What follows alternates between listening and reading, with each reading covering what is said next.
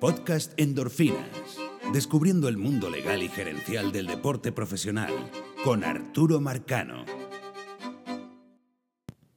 Iniciamos esta semana un nuevo ciclo en, el podcast Endorfinas. Esta vez será sobre los convenios laborales que se firman cada cierto tiempo entre las grandes ligas y el sindicato de jugadores de grandes ligas. Y es que yo creo que el concepto que funciona mejor en este tipo de, de, medios como los podcasts, por lo menos en mi área o en esta área en específico, es hacerlo como una especie de audiolibro. Es decir, eh, un tema en el cual vamos a ir eh, analizándolo en varios capítulos, pero todos los capítulos eh, tienen una relación. de vez en cuando, por supuesto, una vez salgamos de este ciclo, colocaremos entrevistas o, puntos adicionales que no tienen que ver con, por supuesto, con los ciclos, pero mientras, mientras podamos encontrar ciclos, lo vamos a hacer. Este, esta serie de, podcasts seguido sobre el análisis de un, de un mismo tema. ¿no? Así que, de nuevo, repito, empezamos con el ciclo de los convenios laborales, un documento, un documento muy importante eh, que se viene firmando desde 1968 y que realmente, sin manejar bien esos convenios y sin saber exactamente cuáles son los puntos de, cada uno de estos convenios, no son muchos, eh, es muy difícil entender el mundo de las grandes ligas en la actualidad. Eh, desde los movimientos, desde la firma. ya se van a dar cuenta en el ciclo con, los distintos convenios laborales eh, la cantidad de puntos que, se, han incorporado, se incorporan dentro de este contrato, que, y, vamos a explicarlos para que entonces ahora sí entiendan claramente qué es toda esta cuestión de los waivers, cuál es la, compensación en la pérdida de agencia libre. hay una cantidad de puntos que, que van a ver que, que es interesante, y por eso estamos eh, con este ciclo de los convenios laborales. Eh, antes de pasar a la cápsula, quiero decirles que, bueno, sí tenemos la, camisa, tenemos una camisa para la rifa, ya la hemos mencionado anteriormente, eh, y la hemos puesto en el tweet de Endorfinas Radio, pero para poder participar, la regla es la siguiente. por favor, vayan a iTunes, a la cuenta de Podcast Endorfinas de iTunes y dejen un review. Eh, todos los que dejen review en la cuenta de iTunes van a participar en la rifa. Y la rifa se activa cuando lleguemos a 50 reviews, no, no, no antes. Así que primero, bueno, es un favor que les pido, ya que de esa manera podemos regar un poquito más la voz sobre el podcast y porque la gente le presta mucha atención a escuchar podcasts que tienen una gran cantidad de reviews, así que es una manera de, lograr ese objetivo y bueno, como premio tenemos esa camisa que de nuevo vamos a poner algunas fotos eh, más adelante en la cuenta de endorfinas. Pero entonces vamos a empezar, vamos a pasar directamente a la cápsula.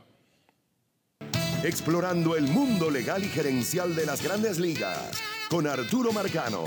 Cápsula de endorfina en el infield. Hace apenas unos días se publicó el nuevo convenio laboral que regirá al mundo de las grandes ligas en los próximos años. Pero mucha gente se pregunta, ¿y qué es el convenio laboral?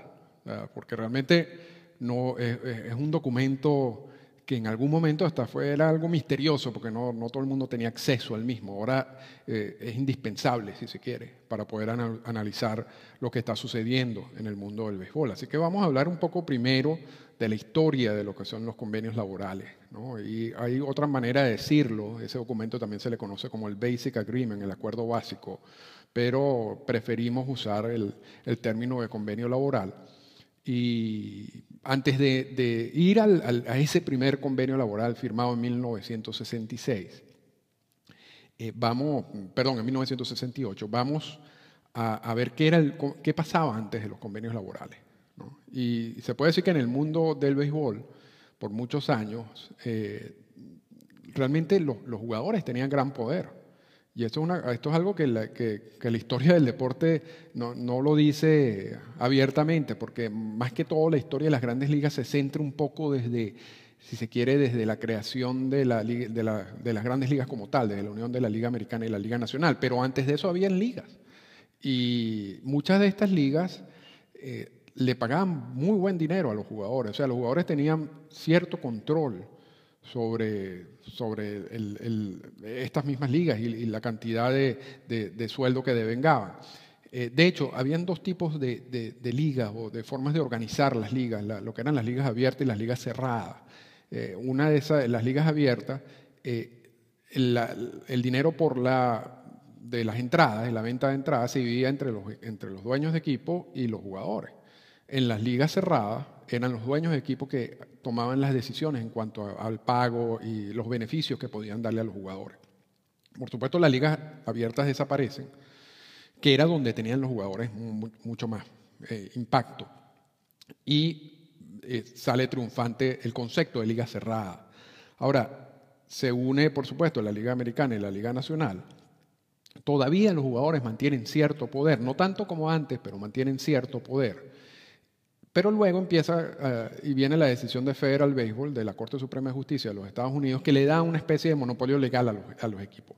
Y es a partir de ese momento en que los equipos realmente controlan los sueldos y los beneficios a los jugadores. Y, es a partir de ese momento donde uno ve cómo, a pesar de que la industria viene creciendo y crece eh, vertiginosamente, si se quiere, los sueldos de los jugadores los beneficios de los jugadores eh, se mantenían muy bajos. Eh, incluso eh, muchos grandes peloteros, luego de tener alguna temporada no tan buena como, como su temporada anterior, le bajaban el sueldo. A pesar de, ser, repito, grandes jugadores. Estoy hablando de los Joe DiMaggio, por ejemplo, de la, de la época. En 1966, Marvin Miller es nombrado el director ejecutivo del sindicato. Y Marvin Miller venía de otra industria, la ferrominera, donde existía el concepto o, el, convenio laboral eh, entre los empleados y, los dueños de, esta ferrominera. Y él simplemente cuando empieza a analizar la situación legal de, de las grandes ligas y del sindicato, propone hacer un convenio laboral. Y ese convenio laboral, el primer convenio laboral, se firma en 1968. Y no solamente es el primer convenio laboral eh, del béisbol, es el primer convenio laboral de cualquier deporte profesional en los Estados Unidos. ¿Y qué se buscaba con ese convenio laboral? Bueno, primero aumentar los beneficios y, los sueldos de los jugadores que se mantenían básicamente estáticos por mucho tiempo. Eh, repito, a pesar de que la industria sí había crecido. Eh, y, y, ese, por supuesto, era uno de los objetivos. Ahora, eso era un objetivo muy a corto plazo. ¿no? Porque Marvin Miller tenía un objetivo más a largo plazo, pero él sabía que él no podía lograr ese objetivo a largo plazo de un solo golpe. en, la negociación del primer convenio laboral. Por eso es que el primer convenio laboral es algo muy sencillo, es un documento muy sencillo. Y, vamos, a, vamos a ver quiénes eran las partes en, este, eh, en esta negociación. Por la parte de las grandes ligas estaba William Eckert, eh, el comisionado, un comisionado muy gris, que realmente no hizo mucho pero, y, lo pueden ver en el ciclo, lo pueden escuchar de nuevo en el ciclo de los comisionados. Y estaba ayudado por Boy Kyung, quien era abogado en ese momento de las grandes ligas. Por el lado del, sindicato estaba Marvin Miller y estaba un grupo de jugadores que eran como los representantes de, de, los jugadores en el sindicato. Y estaba, por ejemplo, Joe Torre y había otro jugador que todos conocemos que se llama Roberto Clemente, era uno de los asesores de Marvin Miller en este primer convenio laboral. Eh, este convenio laboral se firma un 28 de febrero de 1968. Eh, la duración fue de dos años.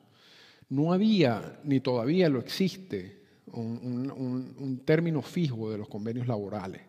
Y en los primeros años, debido a que se estaba experimentando con muchas cosas y no se sabía exactamente cuál iba a ser el impacto de estas decisiones, eh, normalmente se firmaban convenios laborales por muy poco tiempo. En este caso eran dos años, el primero fue por dos años. Ya más recientemente, para evitar y para cerrar esas negociaciones y evitar la, posibilidad de alguna huelga, estamos viendo convenios laborales de cinco o seis años. y eso le da cinco o seis años de paz laboral, como dice, eh, en el mundo de las grandes ligas. al principio esto no fue así. Al principio eran términos un poquito más, más cortos, ¿no? y este primero es un, ejemplo de ello. ¿no? Fueron por dos años, por el año de, 1900, por la temporada de 1968 y por la temporada de 1969. Eh, eh, este primer convenio laboral eh, incorpora dentro de, de sus dentro del documento el primer contrato estándar de ligas mayores. Es decir, todos los contratos de los jugadores de grandes ligas son iguales.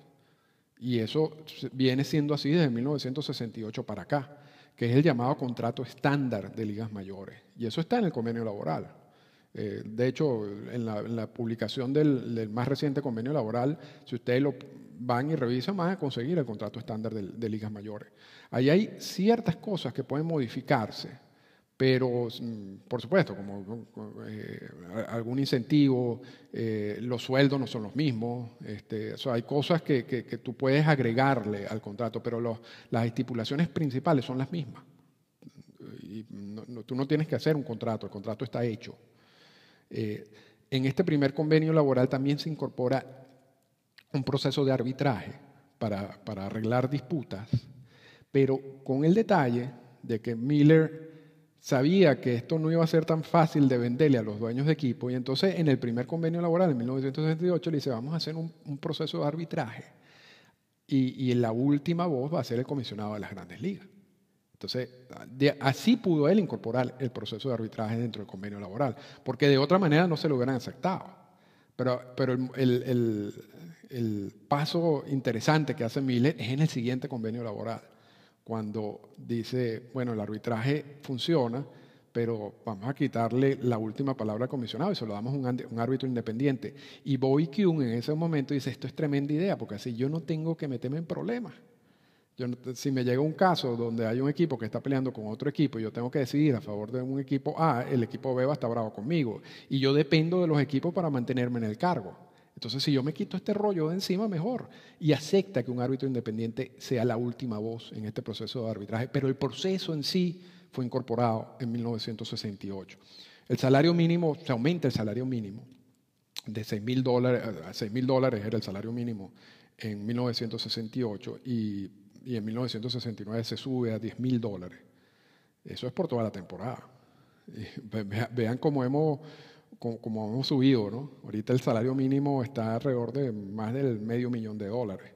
Cuando se estableció, cuando se negoció el primer convenio laboral, eran 6 mil dólares en todo el año. Por eso es que en esta época, estamos hablando de 1968, y, a principios de los 70, en esta época los jugadores de grandes ligas ganaban más dinero en los dos o tres meses de temporada invernal, ya sea sobre todo en Venezuela, que lo que ganaban en, jugando toda la temporada de Grandes Ligas. Y, no, es que, no, es que, no, es que estamos remitiéndonos miles de años atrás, estamos hablando de un término relativamente reciente, ¿no? de un año relativamente reciente.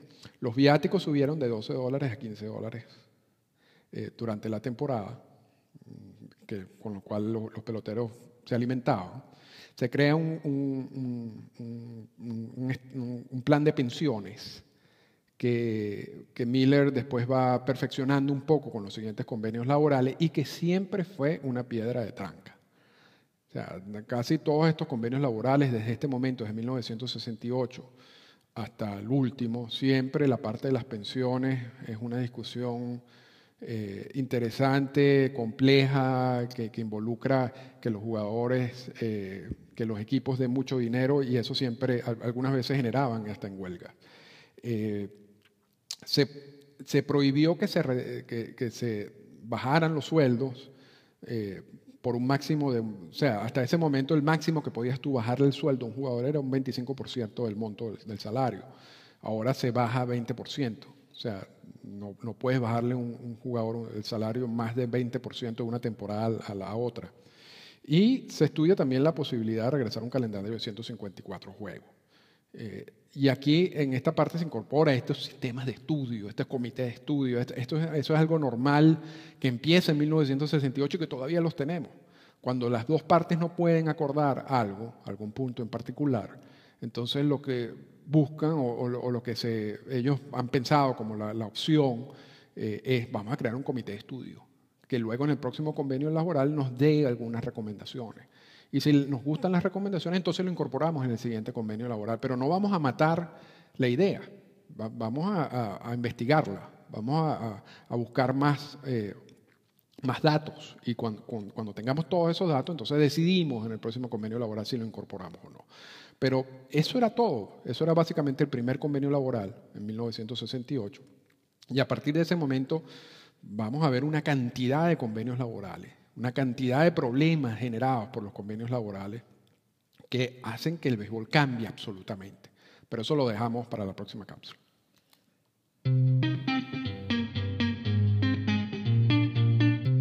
Comentarios finales.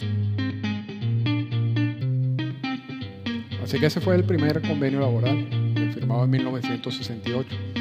Y en los próximos podcasts vamos a ir analizando, no, no siempre serán un, podcast por convenio laboral, este porque eh, quisimos también incluirle un poco la historia, lo que pasaba antes.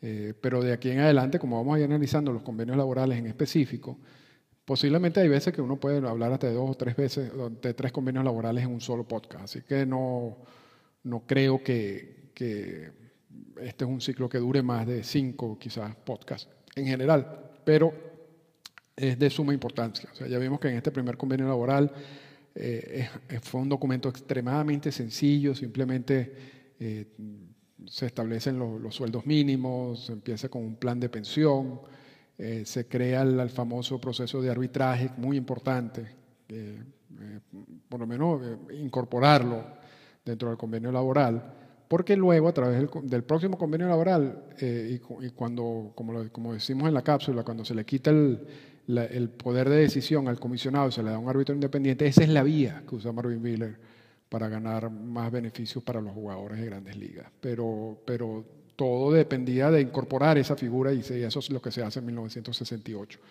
El resto del convenio laboral es muy sencillo. O sea, si tú comparas, si uno compara este, este convenio laboral de 1968 con el que se acaba de firmar, pues son dos documentos totalmente eh, distintos. El, nuevo tiene más de 350 páginas y tiene una cantidad de estipulaciones, sobre todo con la cuestión del, impuesto al balance competitivo, que realmente hay que tener una maestría en, matemáticas para poder entender lo que están diciendo. El primero no, primero realmente eh, esa era la idea, yo creo, en principio. Y duró solo dos años, pero también ese era el miedo que había también en, ese tiempo sobre si esto no funciona y tenemos un convenio laboral de cinco años, ¿qué vamos a hacer?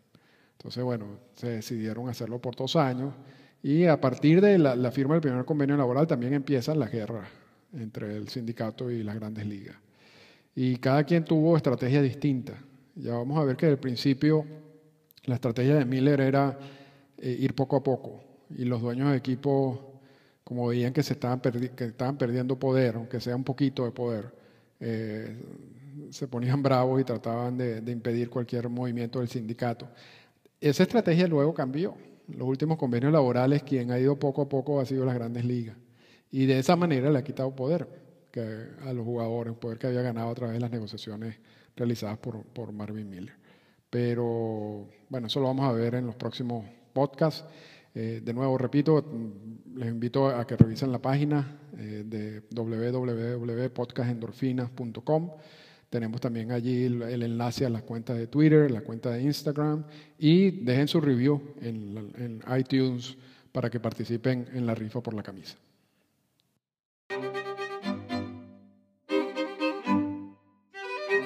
Esta fue una presentación del podcast Endorfinas. Para comunicarse con nosotros, escríbanos a las siguientes cuentas en Twitter.